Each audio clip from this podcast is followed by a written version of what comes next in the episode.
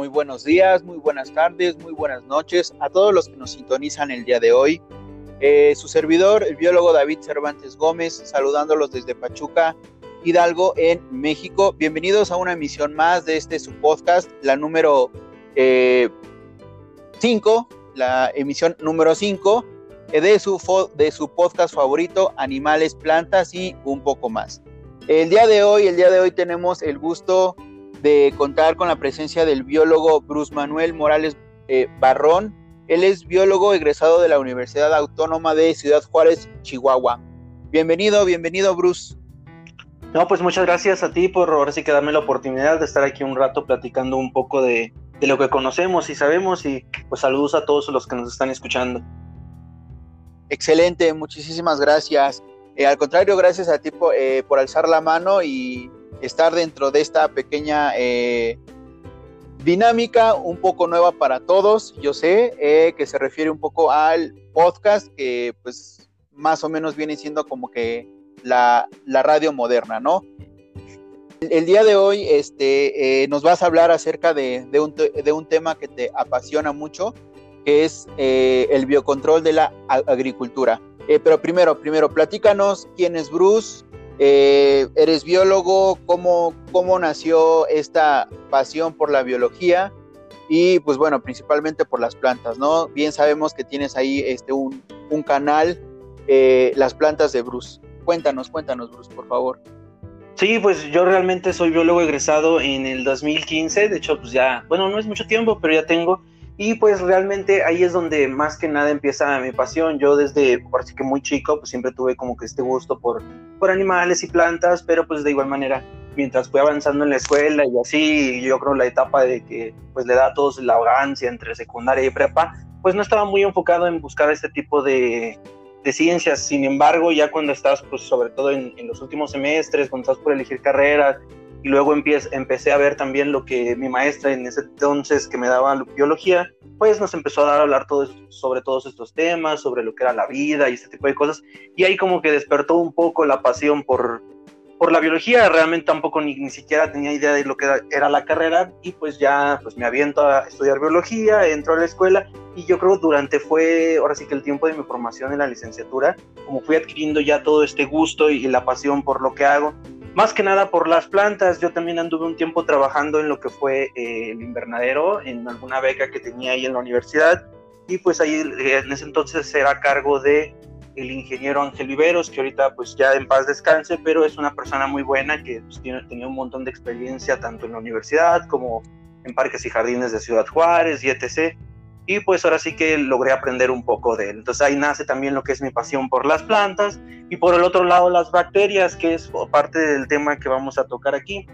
Y pues realmente ahora sí que las bacterias obtengo esa pasión porque ya empiezo a trabajar con lo que es lixiviados de lombricomposta, que pues al final de cuentas va también muy aunado a lo que son las plantas empiezo a, ahora sí que a, ver lo que se hacía, lo que, los beneficios que puede tener y pues que realmente muchos de estos beneficios son causados por estos microorganismos tan complejos que también realizan ahora sí que muchos procesos y para beneficio tanto para el humano como para plantas y en gran parte de la industria. Junto con eso, pues también después me brinco a realizar lo que es mi maestría ahí mismo en la universidad y también ya trabajamos un poco más enfocado al ya lo que eran las bacterias, a ver qué secretaban para realizar diversos procesos, que es más que nada ya el biocontrol de algunos hongos pues que causaban enfermedades en plantas. Junto con esto pues también nace ahora sí que mi pasión también tanto para la biología, las plantas y ahora sí que también la investigación. Entonces pues empiezo a amar todos estos ámbitos y a ver cómo se juntan y sobre todo cómo lo podemos aplicar a la vida diaria porque siempre he visto eso que pues lo que inventemos o lo que formemos en lo que es el laboratorio, pues se tiene que también aplicar un poco y ahí es donde pues nace también lo que es la pasión de divulgación un poco de que la gente tenga sus propios huertos, que al mismo tiempo también realice algunos de estos procesos como su huerto, como sus lombricompostas y lo haga de alguna forma orgánica y más ayudable para lo que es la naturaleza. Yo creo pues ahí es parte de lo que es mi pasión por este tipo de cosas y y por ahora sí que el desarrollar todo esto de la innovación con también lo nuevo que está viniendo con nuevos inoculantes con bacterias que ayudan a la agricultura y también sirvan para lo que es control de enfermedades. Wow, qué padre. Eh, pues bueno, tú, tú, tú, estás bien metido en cuestiones de, de, laboratorio con aplicación, como bien comentas, para beneficio de, de las personas y en este caso de la agricultura. Eh, actualmente, actualmente te encuentras eh, estudiando el doctorado. ¿Nos puedes explicar o eh, hablar acerca de eso, por favor? Sí, claro que sí. De hecho, actualmente estoy estudiando el doctorado en el IPN, estoy con lo que es la doctora Paulina, y pero pues, bueno, más bien realmente estoy trabajando junto con el laboratorio de aquí en la Benemérita Universidad Autónoma de Puebla. Aquí está lo que es el laboratorio del doctor Jesús Muñoz Rojas, que él ya tiene de hecho un inoculante, tiene una patente ahí que con, la que pues ahora sí que ya hace una formulación de varias bacterias que beneficia a la agricultura. Como está un poco enfocado a lo que a mí me apasionaba desde la licenciatura a lo que es la, la maestría, pues me vine a trabajar con él. Ahorita yo lo que hago principalmente, o lo que está basado en mi investigación, es en una bacteria que ya se tiene aquí reportada en el laboratorio, que ya se ha visto que tiene muy buena capacidad para eliminar hongos fitopatógenos en lo que es, eh, ahora sí que de manera in vitro, en manera de competencia. Sin embargo, pues aún no se sabe realmente cuáles son las, los compuestos o lo que pueda llegar a secretar para poder realizar ese, ese proceso de inhibición de estos hongos. Y ahora sí que ahí es donde entra lo que es mi chamba. Yo lo que estoy haciendo es ahora sí que la identificación de esos compuestos, tanto enzimas como algunos compuestos químicos o metabolitos secundarios que están secretando esa bacteria, para poder realizar la inhibición. Y pues buscar también lo que es la aplicación ya en plantas de maíz, porque pues esta bacteria también ya se ha visto que puede potenciar el crecimiento de las plantas, entonces si puede potenciar un poco el crecimiento y a la vez defenderlo de una muy buena manera de algún hongo, pues yo creo que es una, pues, entre una innovación y algo muy bueno para lo que es la agricultura. Exactamente, como bien comentas, es algo nuevo, novedoso y con una muy buena aplicación. Las personas, para las personas que nos están escuchando, que nos sintonizan, eh, primeramente eh, me gustaría que nos explicaras mm, qué son las bacterias. Eh, mucha gente las confunde con virus, piensa que son lo mismo y más ahorita con estos temas del virus del COVID este 19. Entonces, explícanos por favor cuál es la diferencia o qué hace, sí, ¿Qué, hace que un virus no sea una bacteria? Bueno, pues principalmente ahora sí que hay que entender que ya sabemos ahorita que en la vida pues hay diversos reinos que, que se manejan, pues está el de los animales, el de las plantas, hongos, y ahí tenemos a lo que son las bacterias, y a veces entre esos reinos pues por lo regular se saca a lo que son los virus. Y de hecho, ahorita algo que mencionas muy acertado es que la mayoría de las personas piensan que cuando uno menciona bacterias o que estás trabajando con bacterias, ya creen que todas las bacterias son malas y sirven para realizar enfermedades. Sin embargo, no, pues si nos vamos para responder tu primera pregunta entre lo que es lo que es un virus y lo que es una bacteria, pues por ejemplo, las bacterias tienen una membrana que de hecho es una de las mayores características que tienen porque suele dividir a las bacterias entre lo que se conocen como gran positivas y gran negativas. Entonces tienen una membrana, tienen una pared, además de que eso les sirve para hacer unos organismos unicelulares. Entonces estos organismos unicelulares eh, lo que tienen es que a final de cuentas viven también en colonias y pueden estar haciendo algún intercambio de material entre ellos mismos ya definiendo más que nada a lo que fue una bacteria como tal, pues es un organismo celular que realiza diversas funciones, que tiene su propio ciclo de vida, no, ahora sí que no desarrolla órganos como tal, como algún animal, como alguna planta, sin embargo tiene diferentes organelos que son los que están dentro de esa membrana que le ayudan a llevar diversas funciones. Funciones como cuál, como un pequeño eh, que es donde pueden obtener gases, que es parte de su alimento, pueden absorber nutrientes, la membrana, que pues, es permeable para el medio, eh, su, ahora sí que también su ADN, que no es igual que por ejemplo el del animal o el de las plantas, que pues, se conoce como que está encerrado en un pequeño núcleo. Sin embargo, pues las bacterias lo tienen disperso. Pero, por ejemplo, si lo comparas con un virus, pues no está totalmente disperso como el virus. Ahorita sabemos que la mayoría de los virus, pues más que nada son una cadena de ADN que tiene una membrana muy ligera que lo único que hace es parasitar. En este caso no, en este caso la bacteria pues puede realizar su propio, parece que su propio metabolismo sin ningún problema. Y dentro pues de ese metabolismo pues puede realizar diversas funciones como fermentación, como es la degradación de algunos compuestos, la producción de otros, y pues ahí es donde entra también un poco la aplicación a lo que es la agricultura, y pues también hay quien aplica lo que es la, por ejemplo, la industria alimentaria y etc.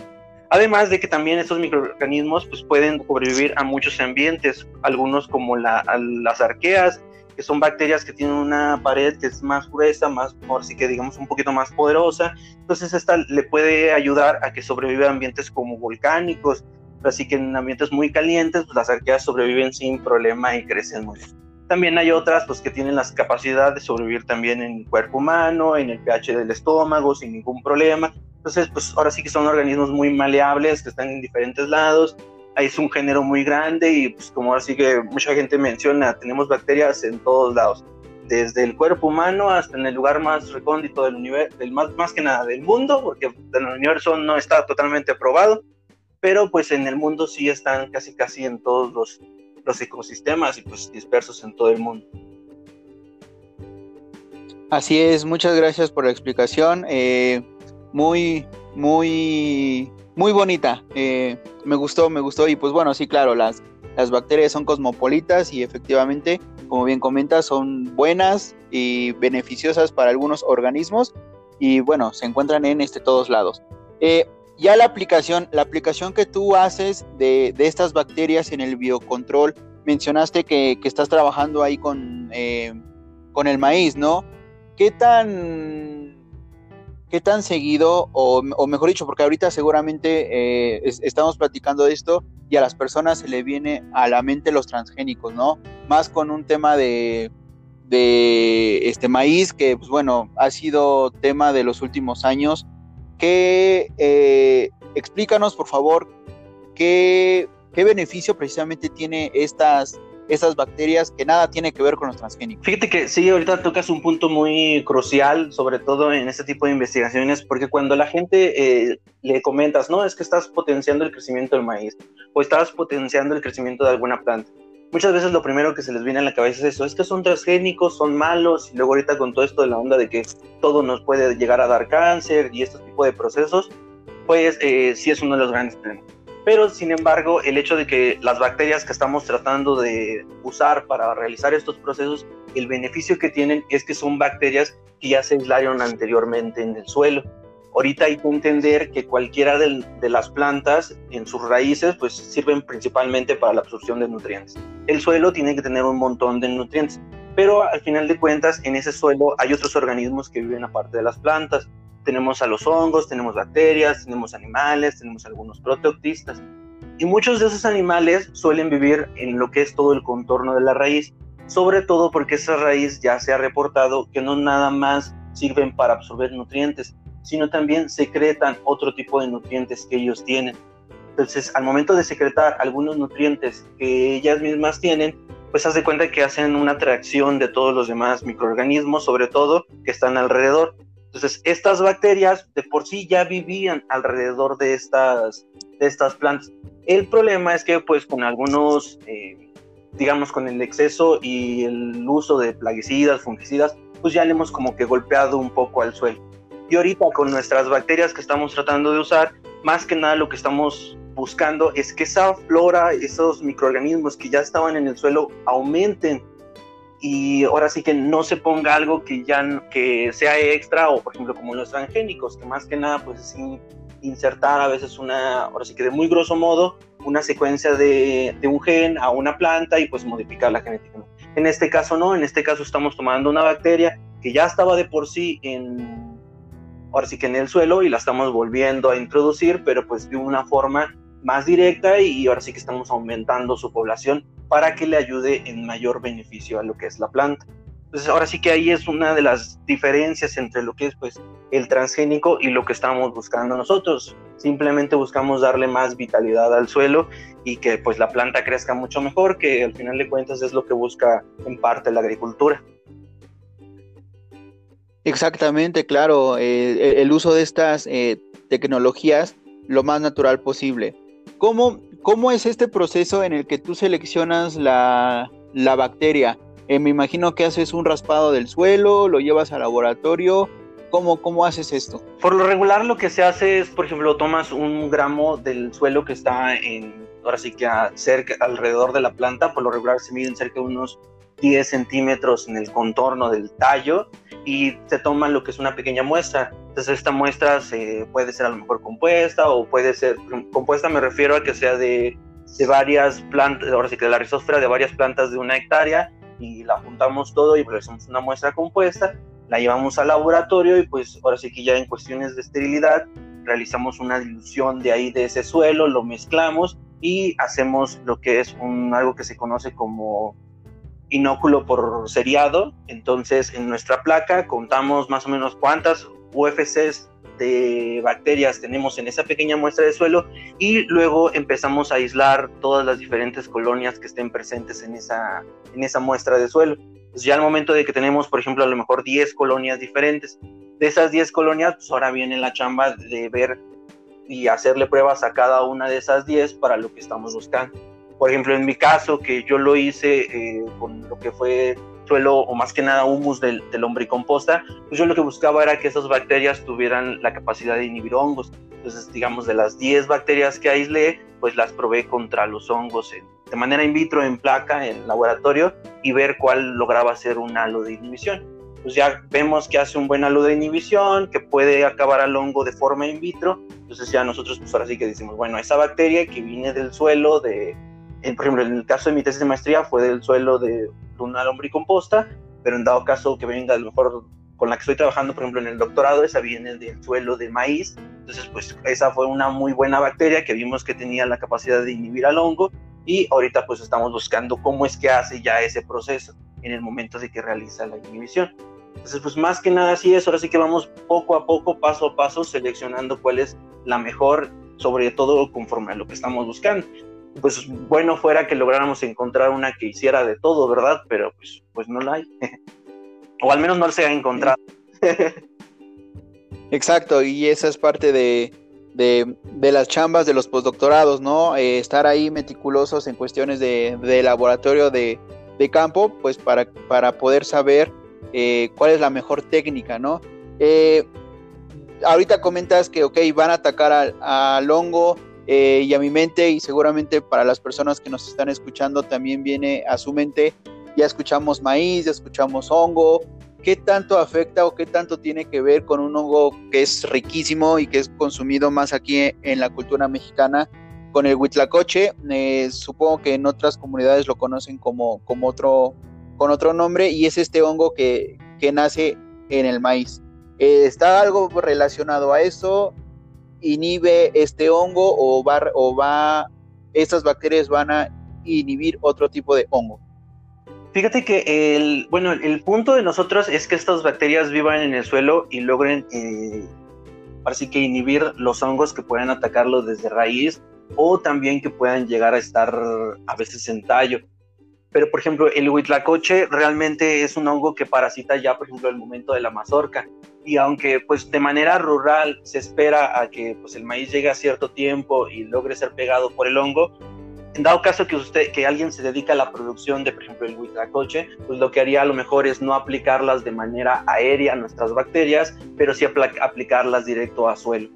Entonces, ahora sí que digamos que el microorganismo que nosotros pongamos, lo ponemos en suelo, le ayuda a la planta que crezca, a que produzca más mazorcas, pero pues no se aplicaría de una forma aérea. Ahorita ya hay muchos, eh, tantos nutrientes como varios inoculantes que se aplican de manera aérea para proteger hojas, para proteger todo lo que es la parte de arriba de la planta. Sin embargo, pues a lo mejor al momento de que llegue el huitlacoche y el huitlacoche quiera parasitar, pues ya tenemos a un microorganismo que pueda estar presente. Pero pues si tú lo aplicas, por ejemplo, en suelos, no tendrías ningún problema con el huitlacoche. Además de que el, ya al momento también hay que entender que aquí tenemos como que una dinámica poblacional entonces, en el momento en que ya llega el huitlacoche y todas las condiciones son buenas para que el huitlacoche se, perdón, el huitlacoche se parasite, crezca y se produzca, pues las condiciones para nuestra bacteria van a bajar un poquito y van a dejar que el huitlacoche se reproduzca y crezca sin ningún problema también esa es otra cuestión que, que, siempre se tiene como que tener un poquito en mente, que al final de cuentas pues tenemos los, los microorganismos ahí presentes, al final de cuentas tenemos al hongo del huitecoche, a la bacteria y pues nuestra planta, ¿no? Y la dinámica entre la competencia pues a lo mejor sería entre lo que es nuestra bacteria y lo que es el hongo del huitecoche. Pero cuando están todas las condiciones muy buenas para el hongo de Huitlacoche, pues nuestra bacteria a lo mejor bajaría un poco su población y dejaría que el Huitlacoche dejara que, pues ahora sí que creciera sin ningún problema. Obvio, pues eso es este lo que más o menos se hipotetizaría. Sin embargo, pues habría que hacer las pruebas y que esto ahora sí que ver realmente que funcione como creemos en el sistema. Sin embargo, ahorita, por ejemplo, la producción que se está buscando es sobre todo para, el, para que se produzca maíz y también se controle post cosecha. O sea, también hay que buscar como que la protección y también cuando se llega a tener en almacenamiento, que también luego llega a ser un problema a la gente, sobre todo a los que se dedican a la producción, porque tienen su maíz en el almacén y de repente por una mala condición de humedad ya no de chance a lo mejor de que llegue el huitlacloche, pero sí llegan otros hongos como pincilium, risopos y pues ya acabaron con toda la cosecha que, que estuvo anteriormente. Y, más o menos para allá justamente va eh, otra duda. Entonces, bueno, esta, estos son, estas este, bacterias, perdón, son eh, especialistas, por decirlo así, o agarran contra cualquier hongo y eh, el productor cuándo lo, lo se debe poner. Antes, durante el proceso de, de germinación o cuándo es el, el, momento preciso para el uso de este biocontrol? Mira, ahora sí que ahorita en la fase en la que estamos, estamos principalmente apenas empezando a hacer esa interacción ya entre planta, hongo y bacteria, y así como que los datos acertados no los tendría como tal. Sin embargo, ya estamos viendo que pues, la bacteria tiene cierto problema, bueno, cierto beneficio, y ahorita el laboratorio en el que estoy trabajando ya tiene otro inoculante que es con el que sí se ha probado entonces, pensando en ese, nuevo, en ese inoculante que ya está totalmente probado, realmente, por ejemplo, la forma de aplicación es en el momento en el que tú colocas la, la, semilla.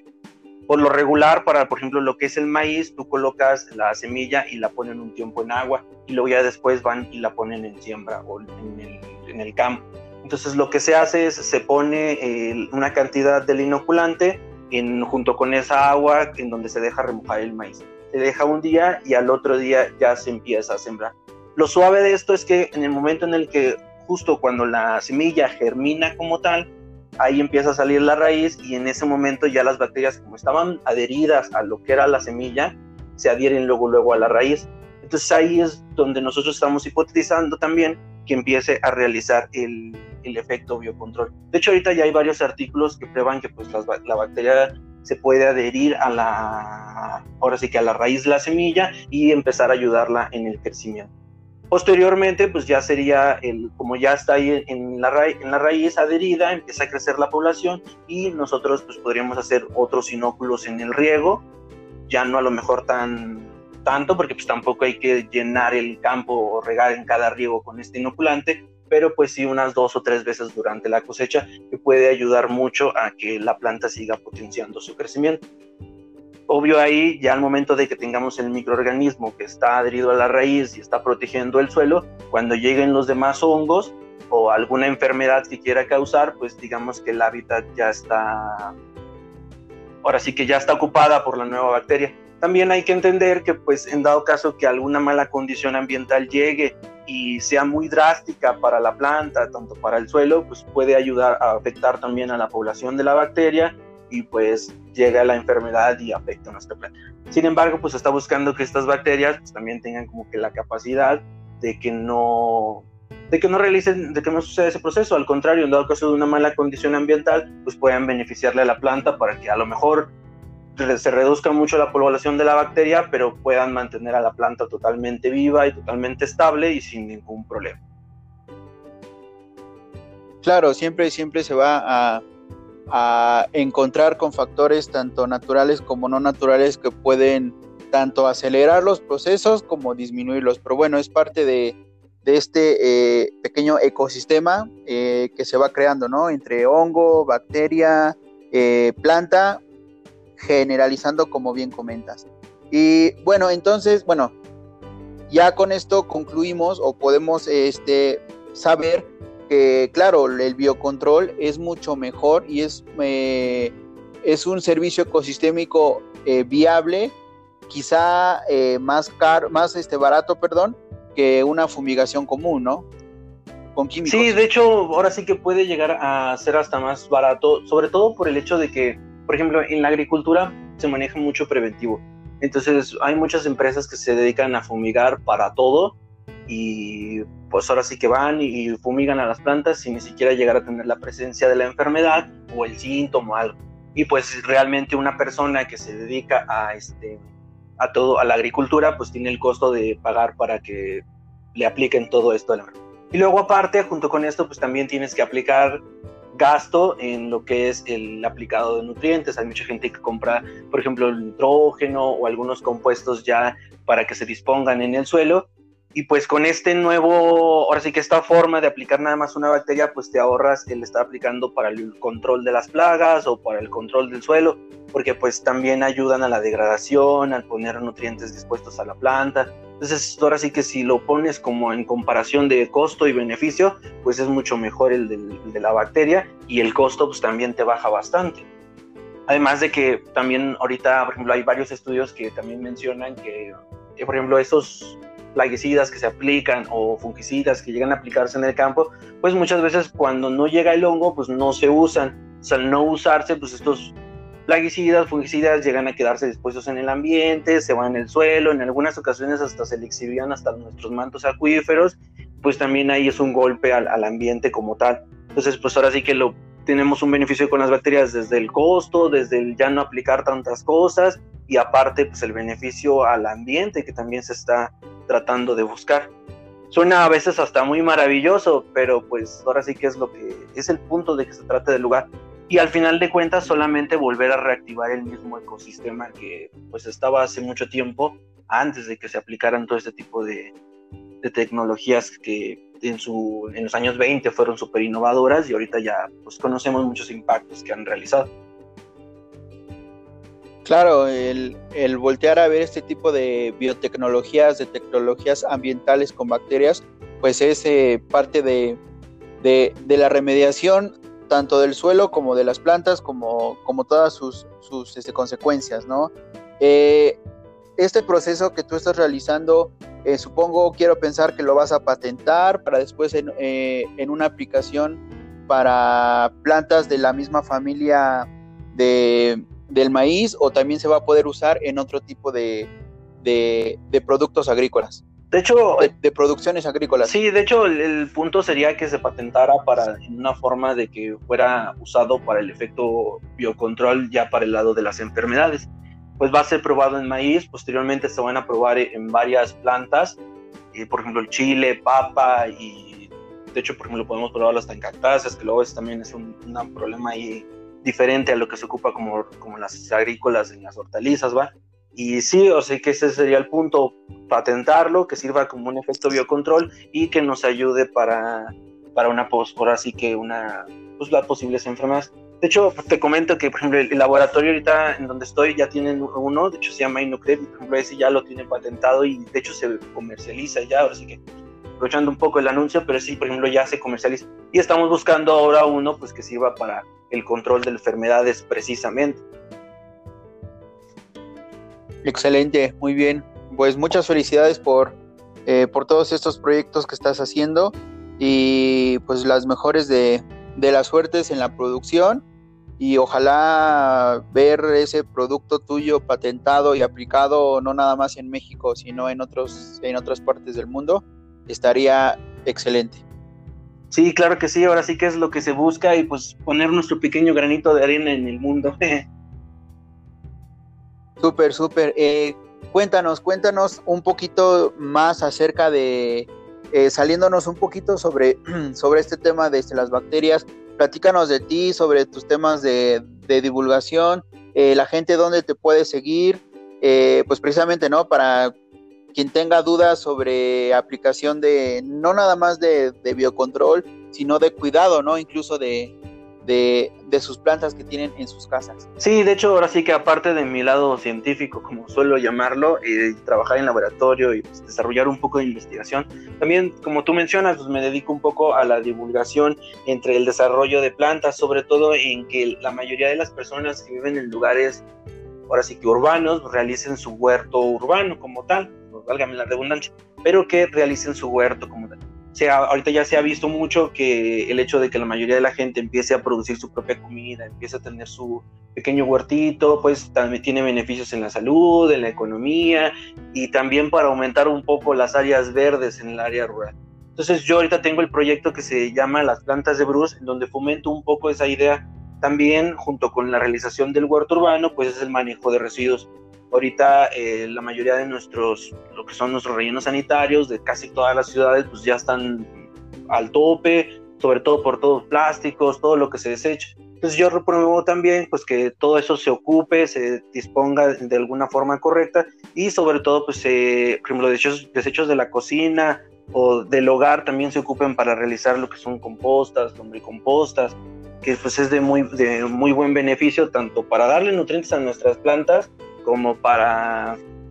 ahora sí que para ahorrar y pues reducir un poquito el, golpe y el cambio climático que se está dando de todo esto. Junto con eso, pues... Claro, claro. Sí, sí, ahora sí que es parte de lo que hago y pues junto con eso también, pues las plantas ornamentales en casa, tengo, por ejemplo, el, sitio web, tengo el canal de YouTube, donde principalmente fomento el uso de huertos, pero también el que, la, el que las personas puedan tener una plantita, dos, o cuidar algún arbolito, que pues al final de cuentas, si no van a hacer un huerto urbano, pues por lo menos, siempre he dicho que con que una persona cuide unas dos, tres plantitas, ya estamos haciendo un pequeño cambio en el, entre el ambiente y en el mundo, y pues si la gente aprende a cuidar esas dos, tres plantitas, por un lado me doy por bien servido. Excelente, sí, claro, para eso, para eso es la, la función de, de, nosotros como, como gente que, que, estamos estudiando todos estos temas, pues darlo a, conocer, ¿no? Con temas de educación ambiental, eh, divulgación y pues lo mejor es que, que nos hagan caso, como bien comentas. Recuérdanos, recuérdanos cuáles son tus redes sociales para que la gente que nos está escuchando vaya corriendo a seguirte. Sí, mira, el nombre como tal es Las Plantas de Bruce. Tengo un sitio web que pueden ahí buscarlo en Google, tengo el canal de YouTube, tengo eh, Instagram y página de Facebook. En todas me encuentras como Las Plantas de Bruce. Es algo medio golatra el nombre, pero al final de cuentas es lo que se me ocurrió en el momento y ahí es donde les comparto todo tipo de consejos. Y en dado caso que alguien tenga alguna duda, alguna cuestión,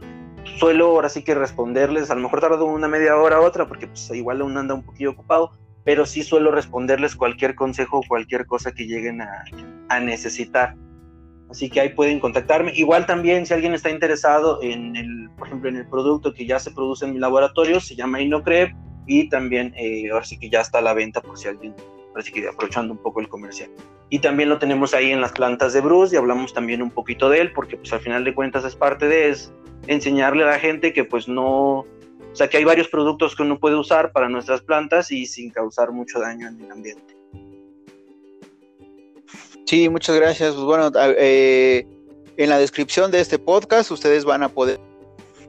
y, van a estar ahí los links disponibles de Bruce. Pues bueno, como él bien comenta, si tienen alguna duda, algún algún reclamo que a lo mejor tengan por ahí, oye, es que mis plantitas así eran así, no sé, no sé. Eh, Bruce este, sé que está dispuesto a, a resolver todas sus este, dudas. Bruce, algo, algo con lo que quieras eh, cerrar este,